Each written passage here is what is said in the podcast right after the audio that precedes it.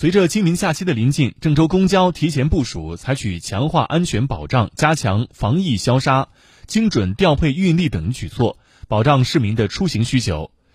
相关负责人介绍，结合当前疫情防控形势及清明假期出行特点，预计节前假期期间，公交客流将以市区公园、商圈以及近郊踏青游玩为主。郑州公交将重点关注途经人民公园、紫金山公园、碧沙岗公园、黄河湿地公园、植物园、动物园等周边运营线路，结合实际客流，精准投放运力，服务方便市民便捷出行。